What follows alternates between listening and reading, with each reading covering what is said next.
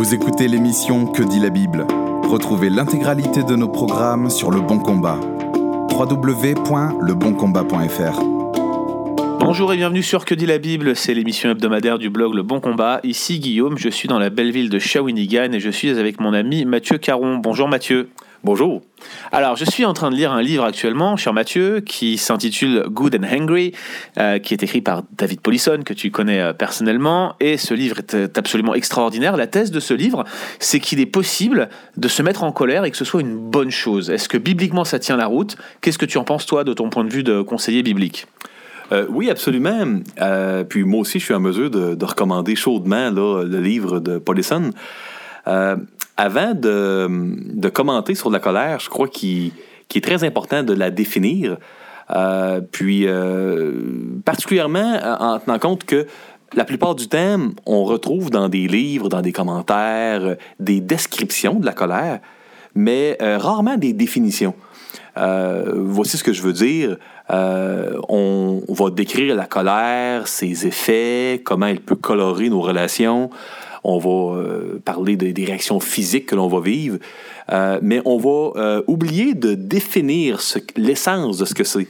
Et puis, si on, on, conçoit que bibliquement, par exemple dans le Nouveau Testament, les deux mots grecs traduits par colère dans nos Bibles réfèrent à la, quand on ressent, à tort ou à raison, la présence d'une injustice euh, chez une personne ou dans une situation.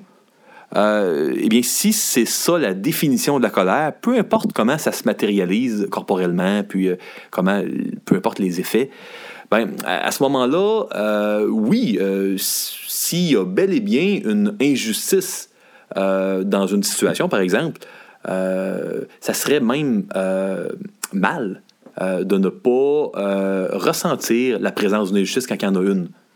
Autrement dit, il y a des moments où la colère elle est nécessaire et c'est l'absence de colère qui peut même être préjudiciable. Absolument. Euh, la parole de Dieu nous enseigne que la vérité va nous affranchir. La vérité, c'est de voir les choses comme elles sont. La vérité, c'est euh, de voir les choses d'une manière conforme à la réalité. Donc, euh, s'il y a une situation qui est injuste, prenons par exemple quelque chose de facile, là, un, criminel euh, qui euh, vraiment là, fait du tort à une personne âgée ou à un enfant, un individu qui est vulnérable, euh, sans aucune raison valide. Hein. Un criminel qui blesse avec des armes peut-être une personne vulnérable. ça serait tout à fait mal, éthiquement mal, qu'on soit chrétien ou non, hein, je crois que si on faisait un sondage, les gens du grand public diraient, pour un passant, de ne pas ressentir euh, aucune émotion, de ne pas ressentir de colère, ça serait mal. Oui, absolument. Alors du coup, euh, à quel moment on peut se dire, est-ce qu'il y a un critère qui peut nous permettre de dire telle colère est bonne, telle colère est mauvaise? Est-ce qu'on est dans le vrai, est-ce qu'on est dans le juste? Moi, j'avais publié un article il y a quelques années, euh, c'était un extrait de, de, Jean Calvin hein, dans sa institution chrétienne, et la conclusion en fait de ce que disait Calvin, c'est que votre colère n'a rien à voir avec celle de Christ. Pour tous ceux qui prennent prétexte c'est Christ qui fouette les, les marchands du temple et qui justifient leur colère un petit peu comme cela. Mais si on part du principe qu'il y a une bonne colère, comme tu le dis, et, ce qui nous paraît tout à fait biblique, euh, à quel moment et comment on fait quel est le critère pour distinguer l'une de l'autre? Eh bien, j'aimerais vous proposer deux questions. Euh, si on admet que la définition de la colère est euh, y a-t-il présence d'injustice, d'une injustice euh, La première question, c'est est-ce qu'il y a vraiment présence d'une injustice? Est-ce que c'est vrai qu'il y a une présence d'injustice? Parce que parfois, on peut en ressentir une sans que cela soit vrai. si on répond oui à cette première question-là, on doit alors aller à la deuxième.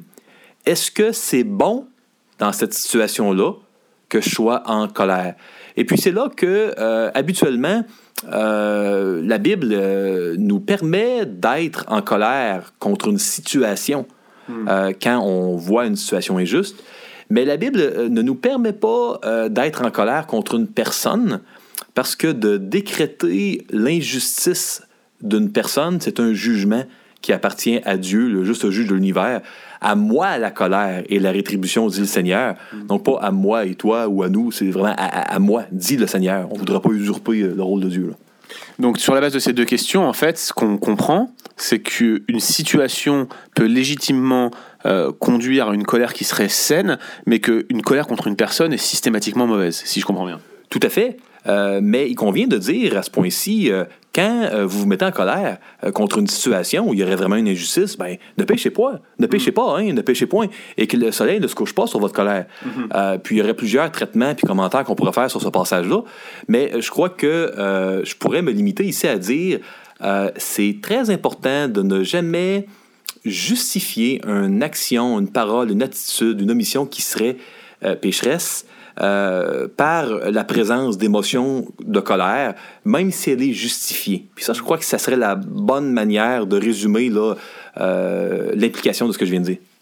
Merci beaucoup Mathieu. Je précise aussi que le livre mentionné en début de podcast, euh, Good and Angry de David Paulison, est actuellement en cours de traduction aux éditions BLF. Vous l'aurez bientôt, je pense, dans votre librairie biblique préférée.